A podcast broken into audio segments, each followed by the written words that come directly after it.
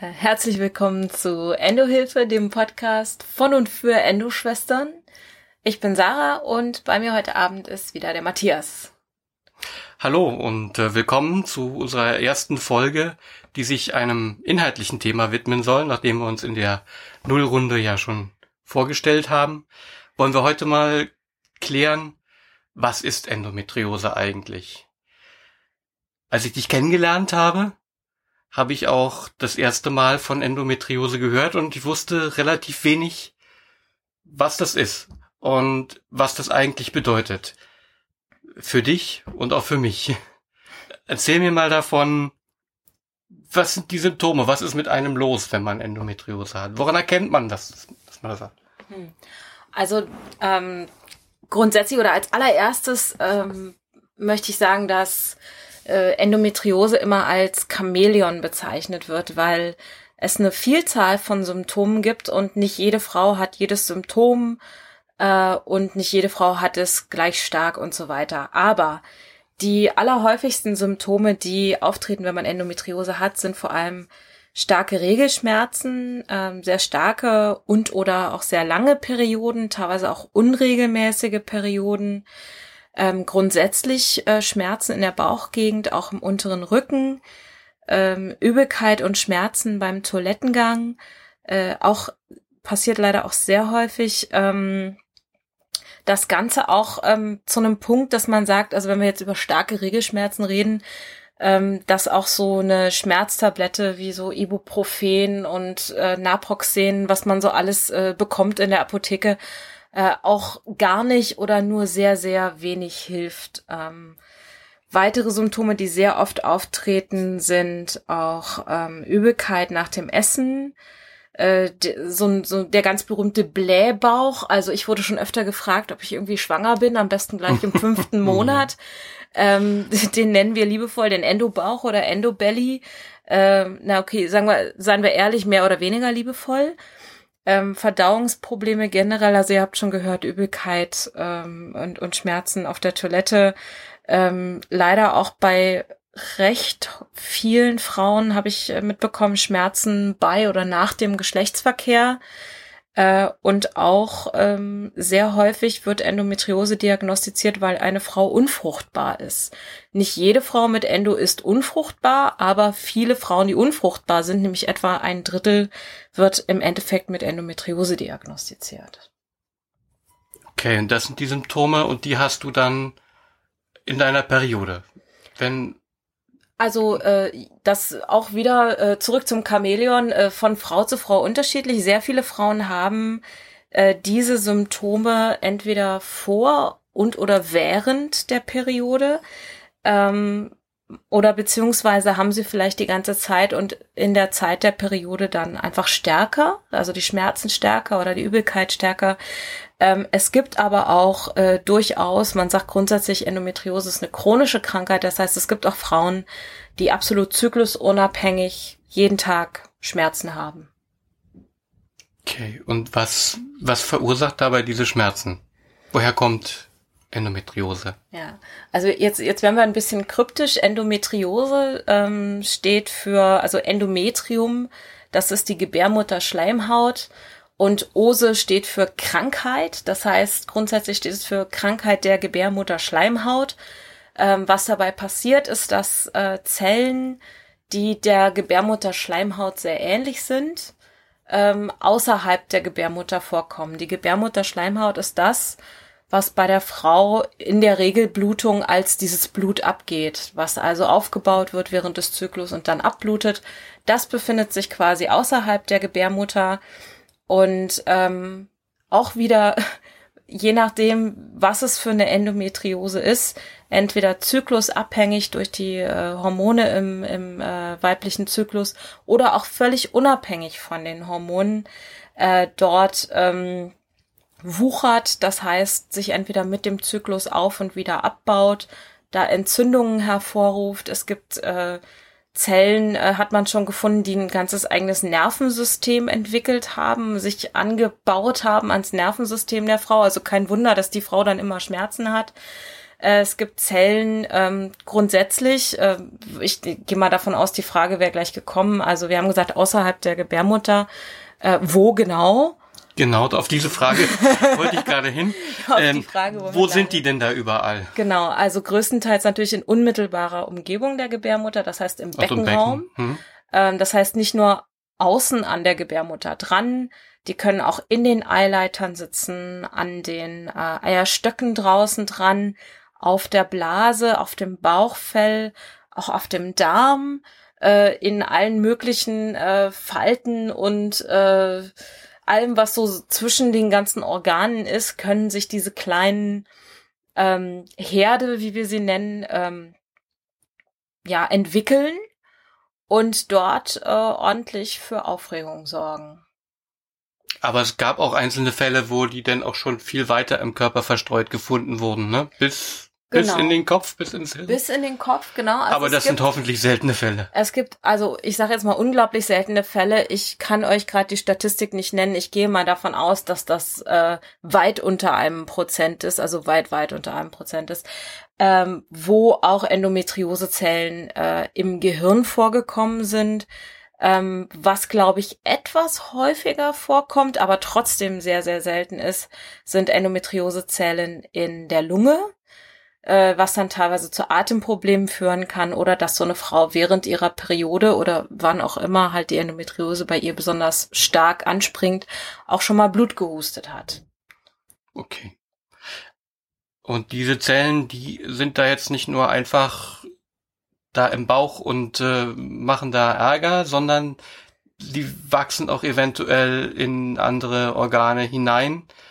Und das ist der Grund, warum man sich auch darum kümmern muss und nicht nur einfach äh, sagen kann, na dann hat die Frau eben stärkere Regelschmerzen. Ja, also ähm, das ist für mich auch so ein Grund. Ähm, ich muss jetzt mal etwas abschweifen. Ich habe eine, eine sehr gute Freundin, von der ich glaube, dass sie Endometriose hat ähm, sie sagt mir, sie müsste da jetzt nichts tun, weil sie kommt klar mit den Schmerzen. Aber genau das, was Matthias gerade sagt, ähm, Endometriose äh, in frühen Stadien äh, durchaus nur auf äh, umliegenden Gewebe sitzt, aber je weiter das fortschreitet, durchaus auch anderes Gewebe und damit auch andere Organe infiltriert. Ähm, es gibt nicht wenige Frauen, bei denen die Blase und der Darm stark betroffen sind und zwar auch so stark, dass da teilweise eine Resektion stattfinden muss, dass also Teile des Darms entfernt werden müssen. Das ist also keine äh, ja keine Kaffeefahrt, würde ich sagen. Also da sollte man, auch wenn man sagt, ach Mensch, ich komme klar damit, ähm, ich würde wenigstens dazu raten, das abklären zu lassen. Habe ich Endometriose und wenn ja, wie weit ist sie fortgeschritten? Ähm, wenn man soweit schmerzfrei damit leben kann, umso besser. Ähm, nur etwa die Hälfte der Frauen, die Endometriose haben, brauchen tatsächlich auch eine OP, weil weil es ihnen so dreckig geht. Aber grundsätzlich äh, denke ich, ist es nicht ist es nicht verkehrt, das auf jeden Fall abklären zu lassen, wenn man den Verdacht hat. Gut. Nun wissen wir, die Zellen sind da, die machen da Ärger. Wie sind die da denn überhaupt hinbekommen? Also sind die da schon immer? Berechtigt, Hat die da jemand hingetragen? Berechtigte Frage. ähm, es gibt ähm, bei, bei Endometriose grundsätzlich kann man sagen, unglaublich untererforschte Krankheit. Ähm, das heißt, man weiß zum jetzigen Zeitpunkt nicht ganz genau, warum sind diese Zellen dort, wo sie nicht hingehören. Ähm, es gibt mehrere Theorien. Ähm, eine, die ganz lange weit verbreitet war, war die der retrograden Menstruation, wo man sagte, äh, während der Periode äh, fließt quasi Menstruationsblut oder äh, mit, mit diesen Gewebeanteilen äh, über die Eileiter in den Bauchraum und dadurch kommen halt Zellen dahin und äh, werden aus irgendeinem Grund nicht äh, vom Körper direkt äh, von den von den Fresszellen direkt wieder aufgeräumt, sondern die bleiben da, die vermehren sich dort und bilden diese Endometriose. Ähm, es gibt auch immer noch genug Ärzte, die diese ähm, Theorie unterstützen. Äh, allerdings gibt es auch einiges, was dagegen spricht, nämlich zum Beispiel der Fakt, dass Endometriose schon auch bei Männern gefunden wurde, ähm, die ja wahrscheinlich nun mal keine Menstruationsblutung haben, haben, genau. Und auch schon bei Babys beziehungsweise auch bei Föten. Ähm, das heißt, die Vermutung liegt nahe, dass diese Zellen vermutlich schon äh, seit der Geburt oder wenn man es so will, seit der äh, des Zusammenbaus des Menschen im, im Leib der Mutter irgendwie verloren gehen oder sich falsch entwickeln. Ähm, wie gesagt, unglaublich viele Theorien da draußen, noch keine ist hundertprozentig bestätigt. Für mich hört sich die aber am plausibelsten an, nicht nur wegen den Männern und den Babys, sondern auch der berühmteste Endometriose-Fall der tatsächlich dazu geführt hat, dass diese Krankheit zum ersten Mal beschrieben wurde, war bei einer Frau, die hatte gar keine Gebärmutter. Und zwar noch nie in ihrem Leben. Das war irgendwann das im 19. Irgendwann, Jahrhundert? Ja, Mitte des 19. Jahrhunderts, also auch schon eine ganze Weile her. Mhm. Und äh, die klagte auch immer über Schmerzen und der Arzt hat äh, den Bauch aufgeschnitten und hat dann halt das entdeckt, was er daraufhin Endometriose nannte. Ähm, und ja, und diese Frau hatte tatsächlich keine Gebärmutter. Also auch das. Also kann es von da nicht gekommen das sein. Das spricht ne? auch wieder hm. gegen die retrograde Menstruation. Aber wir, wir bleiben gespannt dabei, äh, zu erfahren, liebe Forscher, äh, woran es denn jetzt wirklich liegt. Denn das würde ja. ja auch helfen, es zu behandeln, gehe ich mal davon aus. Ja. Also, liebes Bundesministerium für Forschung und Bildung, wir brauchen mehr Forschung, auch in diesem Bereich. Gut, jetzt stehen wir da mit der Krankheit beziehungsweise jetzt steht vielleicht eine von euch da und hat diese Symptome, die hier beschrieben wurde, mhm. wurden und äh, ist sich jetzt aber nicht sicher, habe ich Endometriose oder nicht. Ähm, klar, da geht man zum Arzt und lässt das abchecken, aber was würde der Arzt denn machen, um das abzuchecken? Oder was sollte der Arzt denn machen, um eine Diagnose zu stellen, um sicher zu sagen, Sie haben die Endometriose. Oder auch sicher zu sagen, Sie haben keine Endometriose. Das kann ja auch für viele besorgte Frauen äh, eine erleichternde Nachricht sein. Also welche Diagnosemethoden gibt es und was sagen Sie dann letztendlich aus? Ja. Also es gibt leider immer noch Ärzte, die ähm, die jungen Mädchen erzählen, ähm, vielleicht muss ich da äh, kurz ausholen. Also Endometriose sagt man grundsätzlich hat man während der Geschlechtsreife, das heißt von der ersten bis zur letzten Menstruationsblutung ist die Wahrscheinlichkeit, ähm, mit Endosymptomen geschlagen zu sein am größten. Und es gibt durchaus immer noch Ärzte, die ähm, jungen Mädchen erzählen, sie sind viel zu jung, um Endometriose zu haben, ähm, wenn die mit diesen Symptomen da aufschlagen. Das ist Quatsch. Es wurde Endometriose auch schon bei achtjährigen Mädels äh, erfolgreich operiert. Sprich, es war also auch schon was zum Operieren da. Insofern, Frauen und Mädels, lasst euch von dieser Aussage nicht wegschicken. Also das ist, ähm, Endo kann man offensichtlich schon als Baby haben. Also äh, ja, wie man das jetzt diagnostiziert.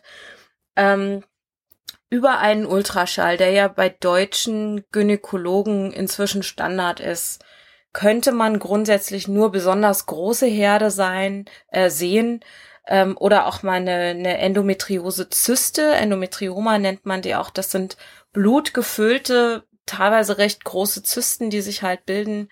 Ähm, die kann man durchaus auf einem Ultraschall sehen, aber ihre Abwesenheit sagt nicht. Halt Wenn man auf nicht, einem Ultraschall nicht sieht, ist man genau. nicht sicher, dass man ja. keine hat. Also man kann. Wenn man was sieht, ist man sicher. Genau, aber nichts zu sehen heißt nicht, dass da nichts ist. Ähm, dasselbe gilt auch äh, für andere bildgebende Verfahren, wie zum Beispiel das MRT, was grundsätzlich und auch das CT äh, bessere Verfahren sind, um Herde zu finden. Aber auch hier äh, werden nur besonders große Herde angezeigt. Also um euch mal eine Relation zu geben, es gibt durchaus sehr viele Endometriose-Herde, die nicht größer sind als ein Stecknadelkopf.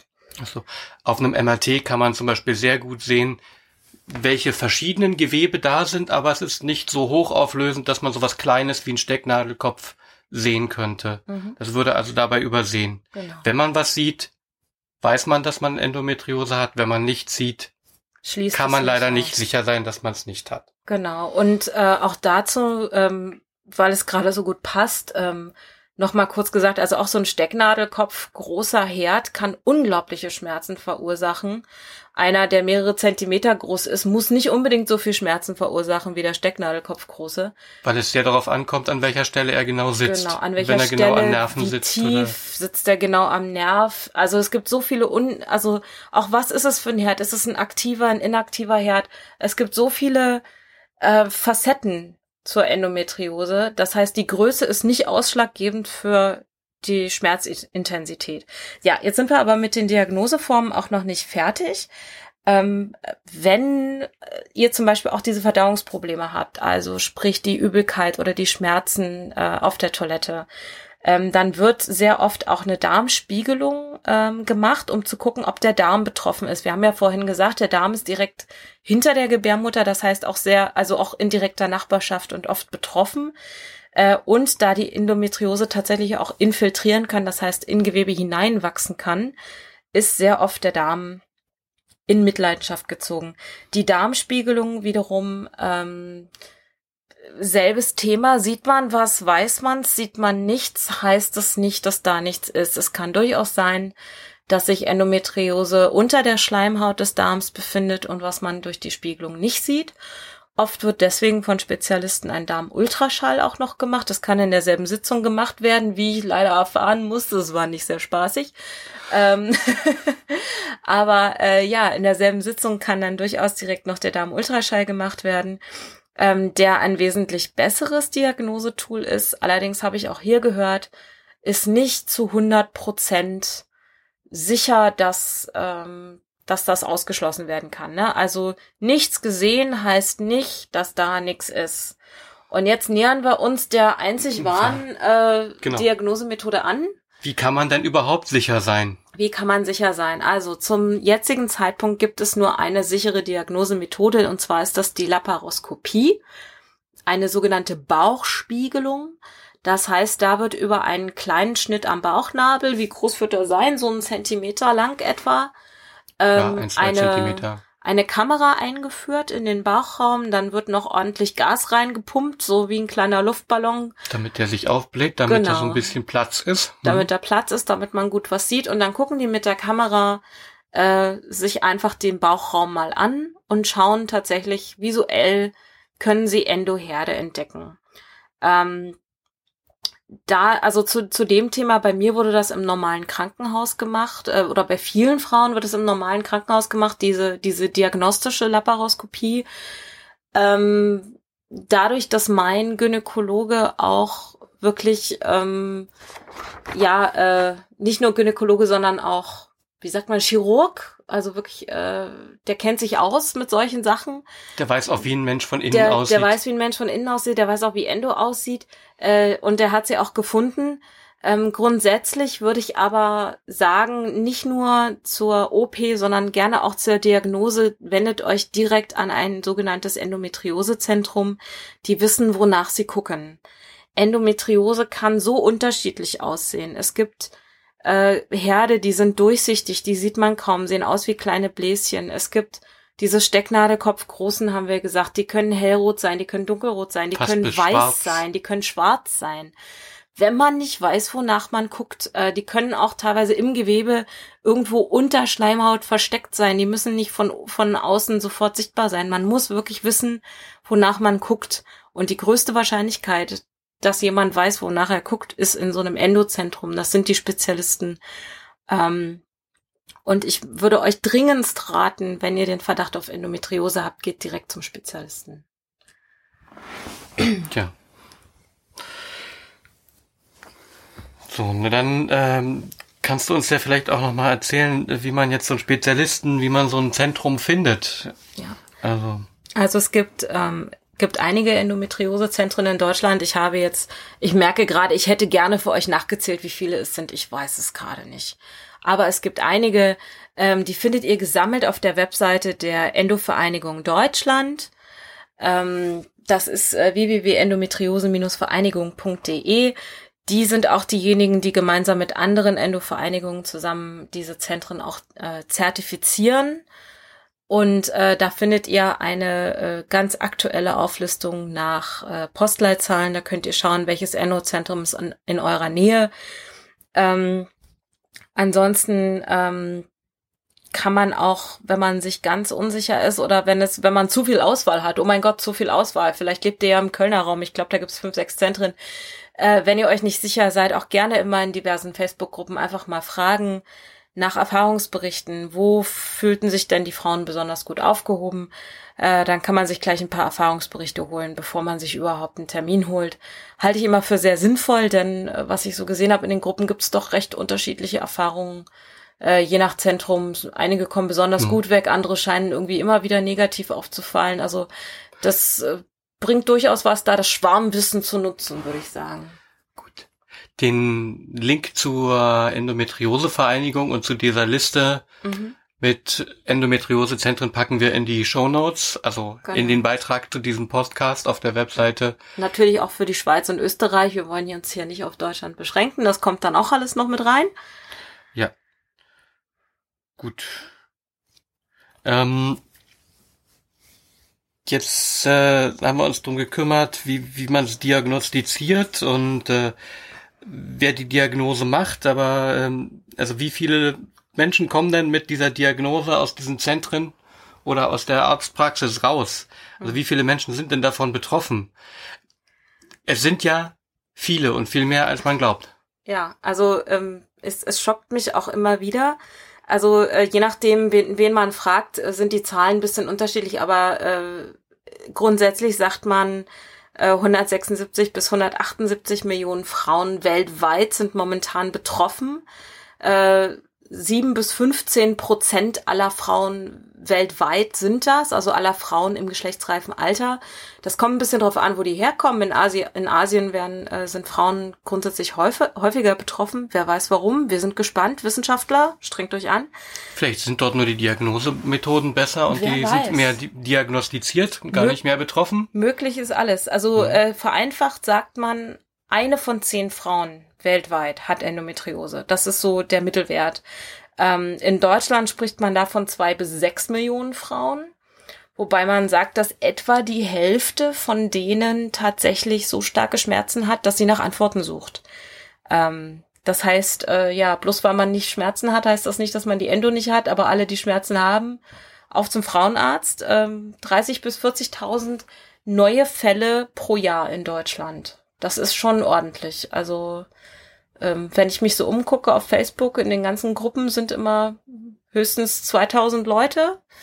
Also ja. da ist noch viel Luft nach oben. Ich glaube, Endo, da weiß noch nicht, da wissen noch nicht genug Leute von.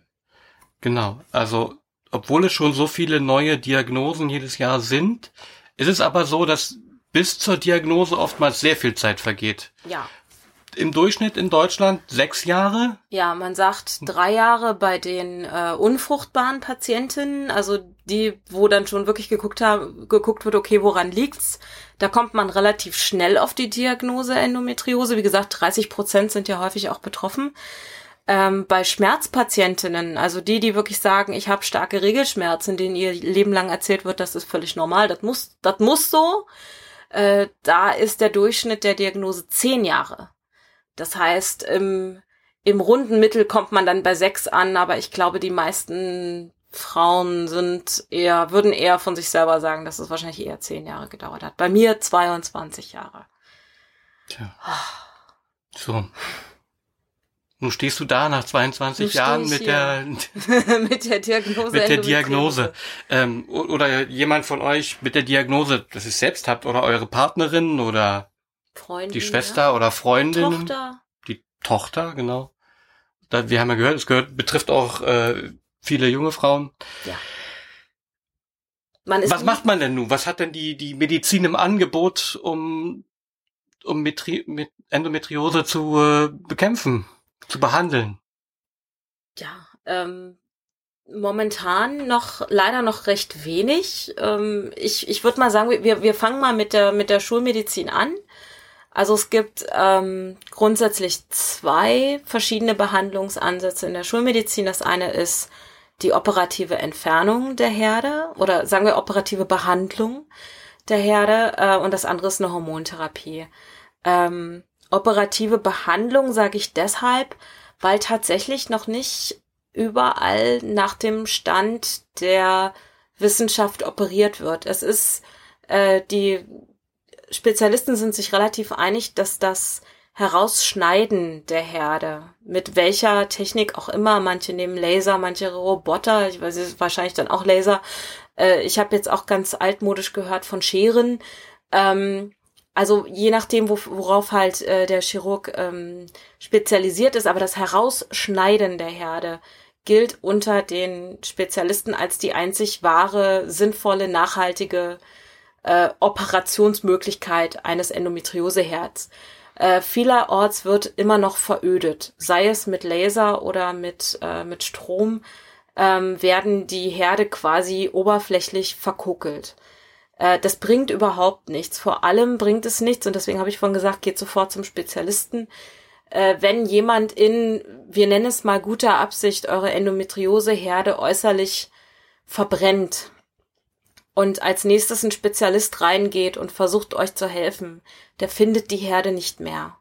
Wenn das oberflächlich verbrannt ist, sieht er nur noch Narbengewebe, der kann teilweise nicht mehr erkennen, ob sich darunter noch ein paar Zentimeter Endometrioseherd befinden oder nicht. Ähm, insofern unbedingt sofort zum Spezialisten und unbedingt diesen Spezialisten auch fragen, was haben Sie eigentlich vor mit mir? Wie operieren Sie?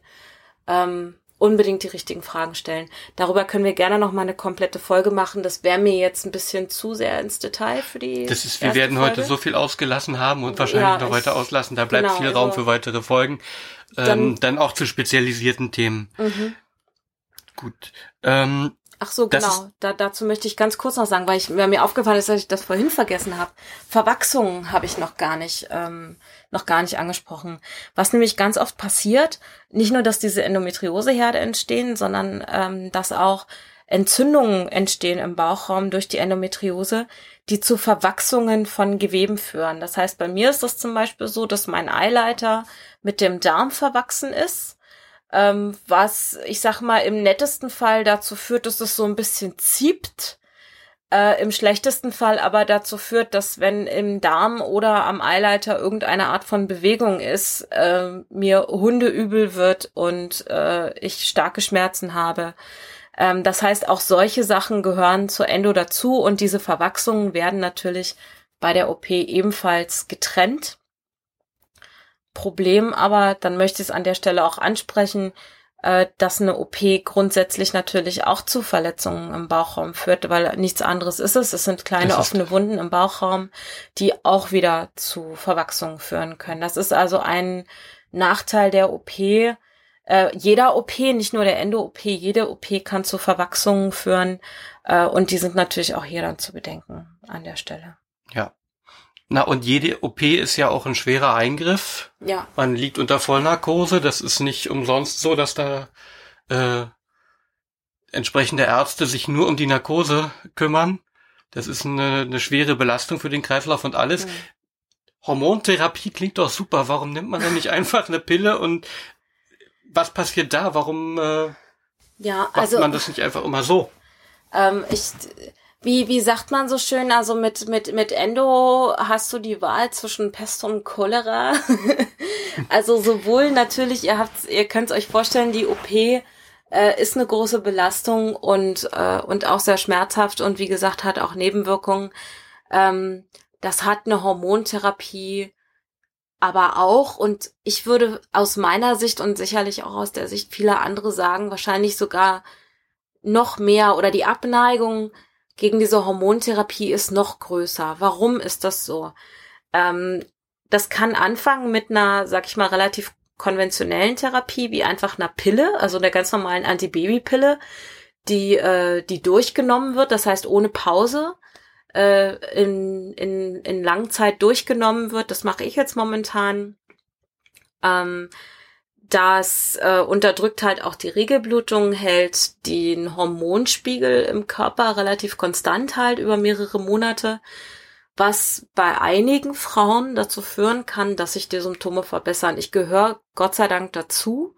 Mir ging's Hundeelend, bevor ich die Pille jetzt genommen habe. Ich nehme die jetzt seit einem guten halben Jahr und ich muss sagen, jetzt so in den letzten zwei Monaten geht es bei mir wieder sachte los. Das heißt, auch diese Wirkung, die bei mir am Anfang fast wundersam war und äh, irgendwie die, äh, die Symptome fast ausgeschaltet hat, äh, geht jetzt auch in ihrer äh, Wunderheilkraft zur Neige und es und ich merke es wieder. Das geht vielen so.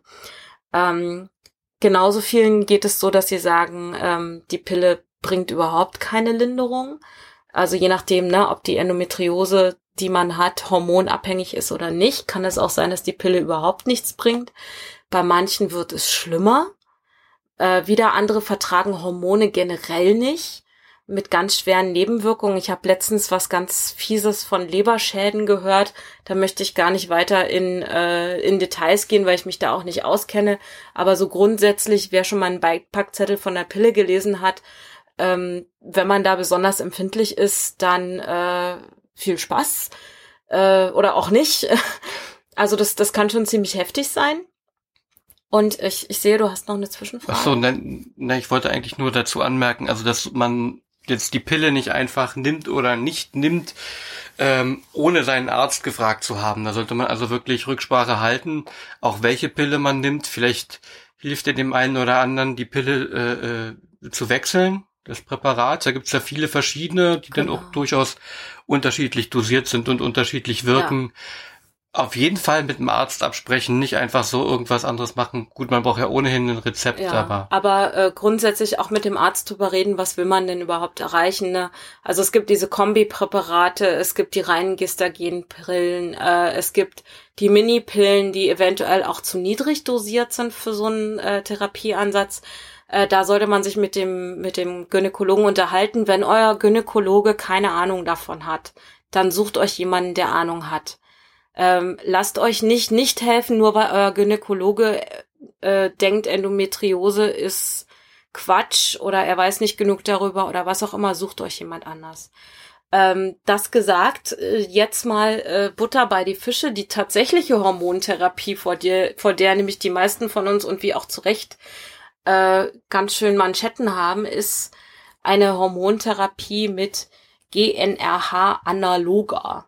Das hört sich jetzt unglaublich wissenschaftlich an und da möchte ich ehrlich gesagt auch gerade nicht äh, in ins absolute Detail gehen. Was dieses äh, Präparat macht, ist, es unterdrückt quasi komplett den weiblichen Zyklus. Das heißt, man wird in eine klinisch induzierte Menopause geschickt. Also Wechseljahre. Wechseljahre mit all ihren Nebenwirkungen, von denen man so gehört hat oder die man bei seiner Mutter oder Oma vielleicht auch schon mal erlebt hat. Ja, Hitzewallungen, starke Schwankungen Dep bis hin zu Depression, schwere Depression. Haarausfall. Haarausfall, Suizidgedanken. Ähm, also das mhm. ist, ne, das ist nicht ohne. Und ähm, es gibt, ich kenne einige Frauen, die, ähm, die sich das lange und gut überlegt haben, das auszuprobieren. Ähm, und dann teilweise nach einem Monat oder zwei wieder aufhören, weil sie merken, äh, die Nebenwirkungen sind so stark und so unerträglich, da haben sie lieber ihre Endosymptome. Es gibt natürlich genauso Frauen, und die möchte man auch immer wieder erwähnen, denen das hilft. Also auch wieder, was wir ganz am Anfang gesagt haben, jede Endo ist anders. Es gibt keine Therapie, die jeder Frau gleich gut helfen wird. Ähm, am besten sucht man sich, glaube ich, ähm, auch in Foren und Gruppen Frauen, die vielleicht, wo man merkt, die hatten ähnliches Krankheitsbild. Da, da hat man vielleicht gewisse Gemeinsamkeiten, dass man da auch mal fragen kann, Mensch, hast du das schon ausprobiert? Wie hat das bei dir geholfen? Ansonsten, ähm, und das gilt auch für Ärzte. Ja, eine Therapie, die der einen Patientin geholfen hat, kann sein, dass die bei der nächsten Patientin alles schlimmer macht. Das heißt, auch Ärzte müssen sich fit machen in den verschiedenen Möglichkeiten, in verschiedenen Dosierungen von Sachen. Ähm, es gibt kein One Size Fits All, wie man so schön sagt. Ja, keine Unigröße für, für Endo. Gut, das war jetzt die Hormontherapie. Ähm, nun ist es ja so, dass man als Betroffener dann zwischen den Arztbesuchen mit seinen Pillen zu Hause sitzt oder auf die OP wartet. Was kann man denn in der Zeit eigentlich so selber machen? Für, für sich? Hm. Also ähm, da muss ich gleich ein bisschen Werbung machen. Das äh, ist ja so das, was wir mit unserer Webseite Endohilfe auch bedienen möchten, ist nämlich das ganze Thema Selbsthilfe. Das heißt genau das, was du gerade gesagt hast. Was kann ich tun, wenn ich gerade nicht beim Arzt sitze? Was kann ich zu Hause selber für mich äh, tun? Und da gibt es ein paar ähm, große Punkte, wo viele Patienten festgestellt haben, das hilft mir ganz gut. Ähm, bei vielen steht an erster Stelle zumindest der Versuch einer Ernährungsumstellung. Ähm, es gibt auch einige, die haben es versucht und äh, entweder es hat ihnen nichts gebracht oder sie sagen, Mensch, ein bisschen Lebensqualität möchte ich mir noch bewahren. Also äh, werde ich jetzt nicht auf alles verzichten, was mir jemals Spaß gemacht hat. Das müsst, das müsst ihr, muss jeder für sich selber entscheiden, wie weit ihr damit gehen wollt. Aber Ernährungsumstellung, grundsätzlich so Sachen wie darauf zu achten, ähm, keine, keine Fertigprodukte, keine Zucker, keine versteckten Zucker, äh, wenig Alkohol, ähm, auch auf Gluten. Es gibt ganz viele, die haben zwar keine Glutenunverträglichkeit, aber haben festgestellt, sie haben weniger Schmerzen, wenn sie darauf achten, kein Gluten zu essen. Ähm, Sachen wie Kaffee können Trigger sein. Ähm, was war denn noch so ein ganz großer? Ja, Fleisch. Also ich persönlich bin Vegetarier jetzt schon seit ganz vielen Jahren und habe festgestellt, dass mir das sehr geholfen hat in der äh, in der Symptomatik. Ähm, wenn man noch Fleisch isst, wird zumindest gesagt, dass rotes Fleisch wohl besonders förderlich ist für die Endometriose. Das heißt, ähm, wenn man vom Fleisch nicht lassen kann, äh, sollte man sich dessen bewusst sein oder vielleicht von vornherein sagen, Mensch, dann esse ich jetzt irgendwie nur noch Hühnchen oder so. Also das ist halt so eine Sache, das muss jeder für sich man selber. muss ja nicht komplett verzichten, man kann aber sehen, dass man vielleicht weniger davon isst. Ein ganz genau. wichtiger Aspekt ist auch, äh, Körperfett ist ein Speicher für Östrogen für und Östrogen, Östrogen ja. ist so ein Trigger für die Endometriose, also weniger Körperfett ist angeraten. Wer genau. jetzt also so ein bisschen zu viel hat, ähm, kann sicherlich die Endometriose ein bisschen positiv beeinflussen, mhm. wenn er auch abnimmt. Genau, oder also zumindest Körperfett reduziert. Ne? Also es geht nicht um nicht unbedingt auf äh, um das um die Nummer auf der Waage. Äh, Körperfett reduzieren heißt ja auch zum Beispiel Muskeln aufbauen. Muskeln sind schwerer als Fett. Das kann also sein, das ihr, passt. ihr sportelt etwas und der Zeiger auf der Waage geht nach oben, aber solange wie das Körperfett nach unten geht, äh, haben zumindest viele Frauen festgestellt, dass das sich sehr positiv auswirkt. Ne? Also Körperfett ist Östrogenspeicher, Östrogen fördert die Endo oder triggert die Endo. Ähm, und deshalb auf jeden Fall äh, sollte man sich das angucken, womit man das macht. Also wir sind jetzt schon im, im zweiten großen Thema Bewegung und Sport. Ähm, ist auch wieder absolut symptomabhängig. Eine Frau mit starken Verwachsungen im Bauch wird jetzt vielleicht nicht so viel Spaß am Joggen haben. Ähm, das ging mir eine Zeit lang ganz, äh, ganz doll so, als meine Zysten an den Eierstöcken besonders groß waren, die jetzt Gott sei Dank mit der Pille auch weg sind. Äh, da war an Joggen nicht zu denken.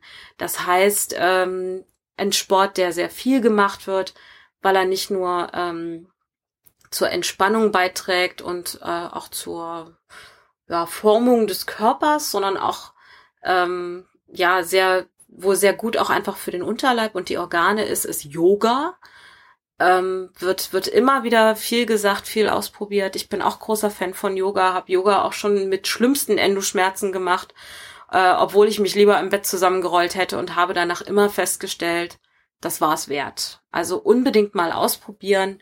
Ähm, muss ja nicht gleich im, im schicken Fitnessstudio sein, irgendwie, wenn ihr euch nicht so fühlt, wenn ihr äh, euch total aufgebläht fühlt und so. Es gibt ja inzwischen so viele tolle Videos auch online, nicht alles muss man bezahlen. Ähm, einfach mal reingucken, einfach mal ausprobieren, ob das was für euch ist. Ähm, da werden wir halt nach und nach auch Sachen sammeln auf der Webseite. Ähm, es gibt auch ein paar tolle Massagen, die man machen kann für den Bauch. Ähm, ja, alles, alles so. Jetzt die Massagen auch gern mit dem, mit dem ja. Partner zusammen. Das ist ja auch oh, ja. ganz nett. wo wir, wo wir beim, äh, beim äh, nächsten Punkt wären, ja. also auch äh, Sexualität und Partnerschaft wird ein Thema auf der Webseite werden. Äh, leider gibt es ja durchaus sehr viele Frauen, die Schmerzen beim oder nach dem Geschlechtsverkehr haben. Das hat einfach was mit der Lokalität der Endometriose zu tun. Ähm, da gibt es durchaus äh, Dinge, die man tun kann oder lassen kann, ähm, damit äh, das nicht so schmerzt, dem werden wir uns auch widmen, aber auch nicht jetzt. Äh, geht, geht auch zu weit ins Detail. Äh, und ähm, ja, was haben wir hier noch? Ach, die, die, die gute alte Wärmflasche. Ähm, da haben Matthias und ich jetzt vor ein paar Tagen ein ganz interessantes Video gesehen, was mich auch immer noch beschäftigt und ich möchte auch unbedingt noch, noch weiter reingucken und zwar ähm, von einem australisch-neuseeländischen Duo, was ein Video darüber gemacht hat, dass heiße Wärmflaschen eigentlich äh, gar nicht so gut sind bei Im Gegenteil, sie sind auf Dauer sehr, sehr kontraproduktiv. Ja, und auch heiße Bäder, also ging grundsätzlich um, um zu heiß auf dem Bauch, sei es durch Wärmflasche, Bäder oder Duschen oder genau. andere Kompressen, ne? Also ähm, was kannst du dich noch das erinnern? Pro was das Problem erzählt? ist, dass die äh, Faszien durch die Wärme ähm, weicher werden mhm. und das erstmal im ersten Moment Linderung äh, genau, verschafft. Genau, also eine Art, Deswegen machen die Frauen schöne das. Tiefenentspannung quasi. Genau. Und dann aber umso härter wieder aushärten hinterher und die Frauen die nächste Wärmflasche wieder etwas wärmer machen und die nächste noch wärmer und die Faszien sich irgendwie mit Kollagen vollsetzen und immer stabiler und fester werden und die Schmerzen und die Verwachsungen dadurch äh, immer schlimmer werden. Ja, verhärten einfach. Ne? Genau so dass die Leute, dass die Frauen sich teilweise selbst mit mit heißen Wärmflaschen die Bäuche verbrannt haben, völlig unnötigerweise und auf Dauer damit alles schlechter machen. Was er gesagt hat, so bis zur Körpertemperatur, so bis 38 Grad ja. etwa, ist es alles kein Problem, solche warmen Bäder zu nehmen und die Wärmflasche. Mhm. Wenn ihr also die Wärmflasche nehmt, dann bitte nicht zu heiß. Genau. Was ich sehr schön fand, war, die Dame meinte, wenn du dein fünfjähriges Kind äh, nicht mit in die Dusche oder ins Bad nehmen würdest, dann ist es zu heiß. ähm, also äh, Trigger Warning für alle Endo-Frauen, die äh, versuchen Kinder zu kriegen. Das tut mir leid. Ähm, äh, also grundsätzlich, äh, wer ähm, ja, wer sich das nicht vorstellen könnte, da einen äh, schutzbefohlenen Menschen mit äh, reinzusetzen, der hat das Wasser zu heiß gestellt. Ähm, selbiges gilt natürlich auch für die Wärmflasche. Ähm, ich persönlich äh, habe meine immer in so einer in so einer kleinen in so einem kleinen Fließdeckchen, Jäckchen. Ähm, ich habe gesehen auf Fotos irgendwie, dass ganz viele Frauen die einfach so als Gummi benutzen. Also äh, wenn ihr das macht, möchte ich grundsätzlich dazu raten, schlagt sie doch wenigstens in, in ein äh, Handtuch ein oder so, dass ihr nicht direkt diese Wärmflasche auf dem Bauch habt. Das nimmt dann auch noch mal ein bisschen Wärme direkt von der Haut weg und es wärmt trotzdem gut durch. Also es dauert vielleicht eine Minute länger, aber äh, wenn ihr euch da auf Dauer irgendwie nicht, nicht kaputt macht damit, dann ist es das wert, würde ich sagen. Ähm, ja, ich, ich schaue jetzt mal, gibt es noch ein paar Sachen, die wir nicht besprochen haben? Also eine Sache, die man selbst noch machen kann, die so ein bisschen an das Yoga anschließt, mhm. ist äh, Stressvorbeugung. Denn genau. die Stresshormone, die lassen es uns nicht nur allgemein schlechter gehen, sondern auch die Endometriose wird davon nicht besser. Ja. Und es wird, wenn man gestresst ist, äh, sind Schmerzen noch schwerer zu ertragen. Mhm. Zur Stressvorbeugung kann man vieles machen. Unter anderem meditieren, autogenes Training. Du bist ja ganz großer Meditationsfan. Genau, also ich sag mal von, von diesen ganzen esoterischen Sachen, äh, wie, wie du sie ja manchmal nennst. Äh, ja, ich bin also, da skeptisch. Hm? Ich, ich sag mal so, das, was man so grundsätzlich unter Entspannungstechniken kennt, na, also du hast ja schon gesagt, autogenes Training, Meditation, Yoga etc. pp.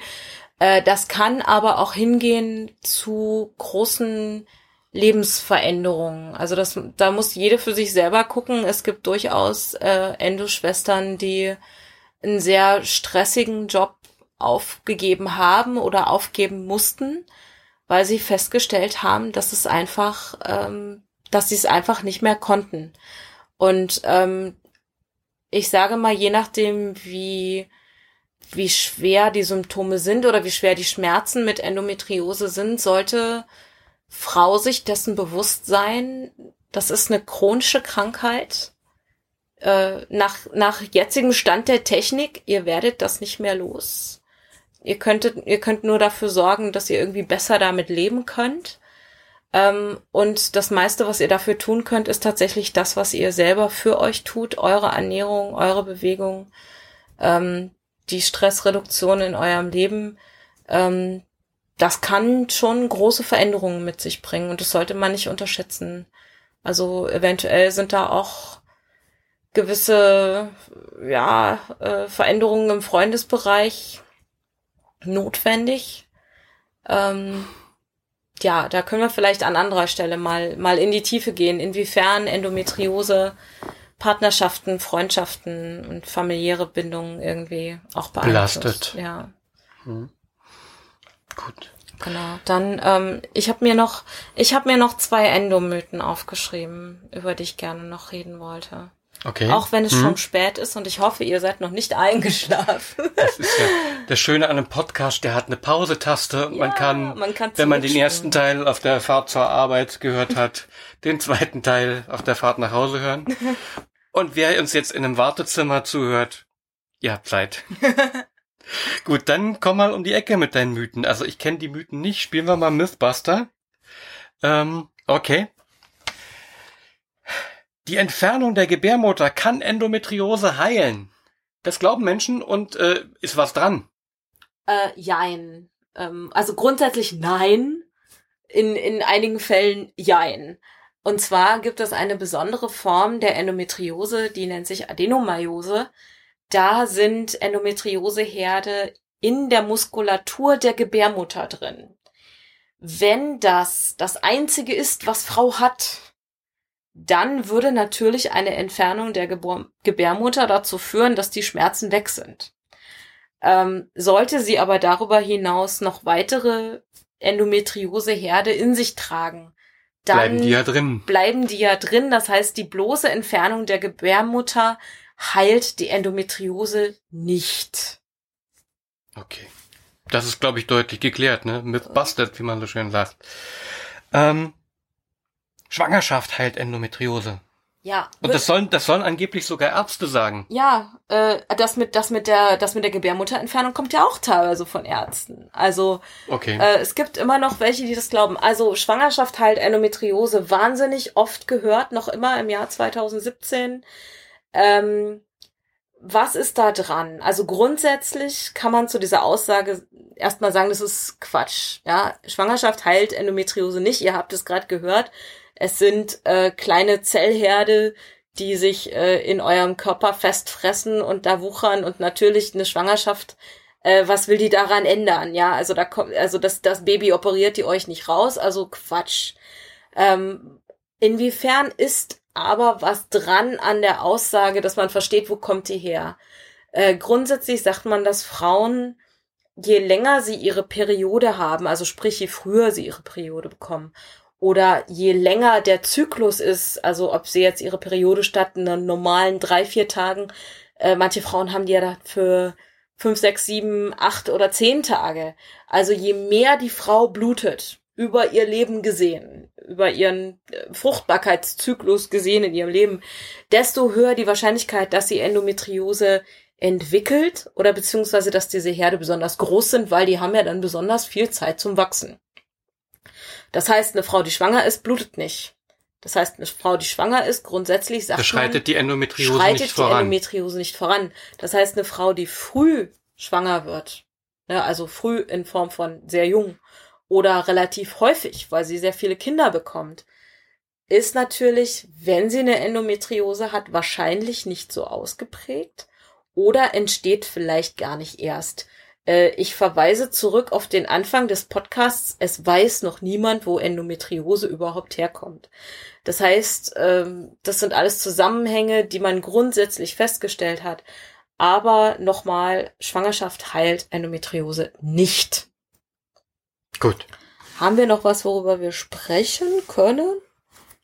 Ähm, vielleicht hier noch über den, über den, äh, da wir gerade beim Thema Schwangerschaft sind. So, ja, natürlich. Also ganz viele Frauen kriegen die Diagnose Endometriose ja in dem Moment, wo sie äh, mit Kinderwunsch beim Arzt sind weil, und es nicht klappt. Dann wird festgestellt, ja, die Endometriose verhindert die Schwangerschaft oder Mhm. ist schuld an Fehlgeburten oder nicht durchgehaltener Schwangerschaft.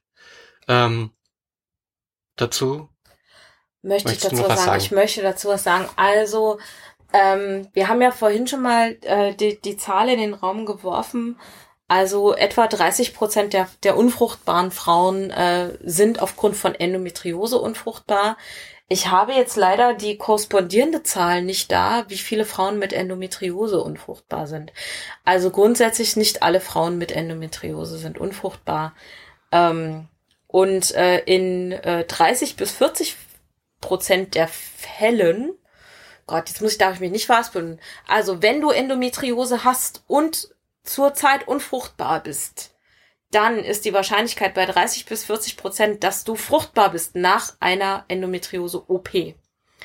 Woran liegt das? Also bei der OP werden ja nicht nur Herde entfernt.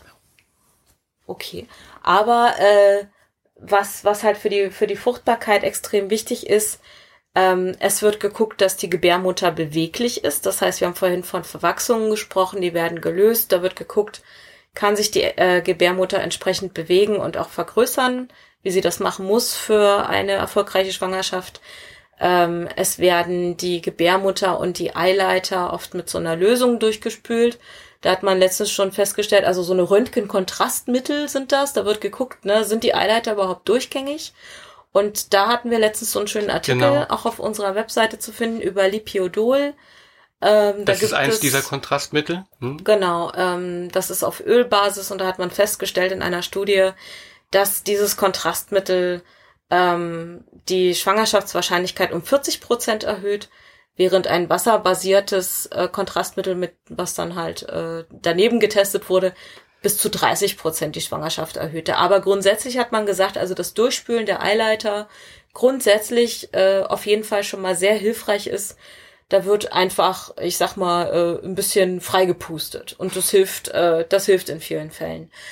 Ähm, also äh, diese von diesen OPs, da wird auch oft dann von einer sogenannten Sanierung gesprochen. Ja, also da macht man quasi den Uterus Baby fit und ähm, wie gesagt, bei 30 bis 40 Prozent der Frauen führt das dann auch nach der OP zu einer spontanen, äh, also natürlichen Schwangerschaft. Ähm, für alle anderen steht dann immer noch die Möglichkeit offen, in ein Kinderwunschzentrum zu gehen, äh, wo dann halt äh, die Optionen der künstlichen Befruchtung einem offen stehen. Ähm, da möchte ich jetzt auch nicht in äh, Details das ist gehen. Bestimmt da auch Thema für eine weitere Folge, für Artikel genau. auf der Webseite und so. Das würden wir aber dann irgendwie weiter ausrecherchieren, damit wir das dann auch richtig und gründlich sagen können. Genau. Vielleicht holen wir uns auch einen Experten dazu. Das fände ich ganz interessant, ja. Ja. Ähm, ich, ich bin ganz schön ausgeplaudert, muss ich sagen. Ähm, ich ja. weiß nicht, wie es dir geht. Möchtest du abschließend noch? Wir sind ja mit den Dingen, die wir sagen wollten, durch. Aber wir haben bestimmt nicht alles gesagt. Es gibt zu vielen Sachen noch viel mehr zu sagen, aber wir haben auch nur begrenzte Aufnahmekapazitäten hier. Ja, und Wobei, vor allem, wir wollen euch nicht langweilen.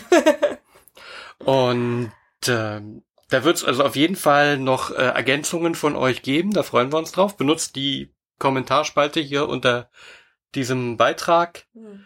Dann könnt ihr uns mitteilen, äh, was ihr ergänzt haben wollt, wo wir vielleicht auch was falsch gemacht haben oder was Wichtiges ausgelassen haben. Mhm. Ähm, da sind wir sehr dankbar dafür, wenn sowas kommt. Und wir korrigieren das dann auch im nächsten Podcast. Ja. Ähm, also ich möchte abschließend noch eine Sache sagen, die mir persönlich sehr am Herzen liegt. Ich habe es vorhin schon kurz angesch äh, schon kurz nee nicht angeschnitten. Ich habe es schon gesagt. Ähm, man ist nie zu jung für Endometriose. Ähm, lasst euch von keinem Arzt und auch nicht von euren Eltern oder irgendwem abkanzeln mit der Aussage, äh, Regelschmerzen sind normal. Äh, wenn sie so stark sind, dass sie euch unangenehm auffallen, dann sind sie nicht normal. Äh, sucht euch jemanden, der euch zuhört. Wenn euer Frauenarzt euch nicht zuhört, dann sucht euch einen, der es tut. Ähm, egal, ob ihr jetzt gerade acht Jahre alt seid oder 48, äh, Endo kann auch über die Menopause hinaus äh, Probleme bereiten, gerade auch durch diese Verwachsungen, über die wir geredet haben, die gehen natürlich nicht von alleine weg. Äh, sucht euch Hilfe, sucht euch Leute, die euch zuhören. Ähm, kein Schmerz ist normal. So, das ist mein Wort, mein, mein abschließendes Wort. Das ist so ein schönes Abschlusswort. Dabei wollte ich noch kurz ankündigen, was jetzt so in den nächsten äh, oh ja. Tagen passiert. Ähm, ja, kündige bitte nochmal an. Ja, Sarah fährt auf den äh, dreitägigen Endometriose-Kongress in Berlin, mhm. wird da hoffentlich viele interessante Vorträge hören, mit vielen interessanten und äh, schlauen Leuten zum Thema Endometriose sprechen. Auch gern eure Fragen mitnehmen, wenn ihr die noch rechtzeitig bis zu ihr bekommt. Auch gern hier in die Kommentare auf den Facebook-Seiten, die wir hier so äh, mit befeuern. Ja, am liebsten natürlich als E-Mail an info.endohilfe.de, damit ich nicht damit ich es nicht ganz so äh, verstreut auf allen äh, Kanälen ja. habe.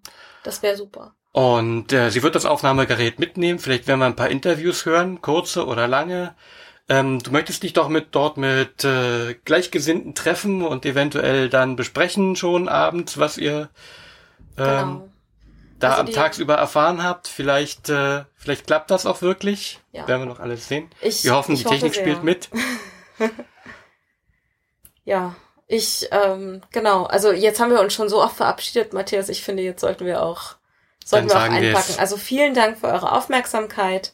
Äh, wir freuen uns auf euer Feedback und äh, bis zum nächsten Mal. Tschüss und danke fürs Zuhören.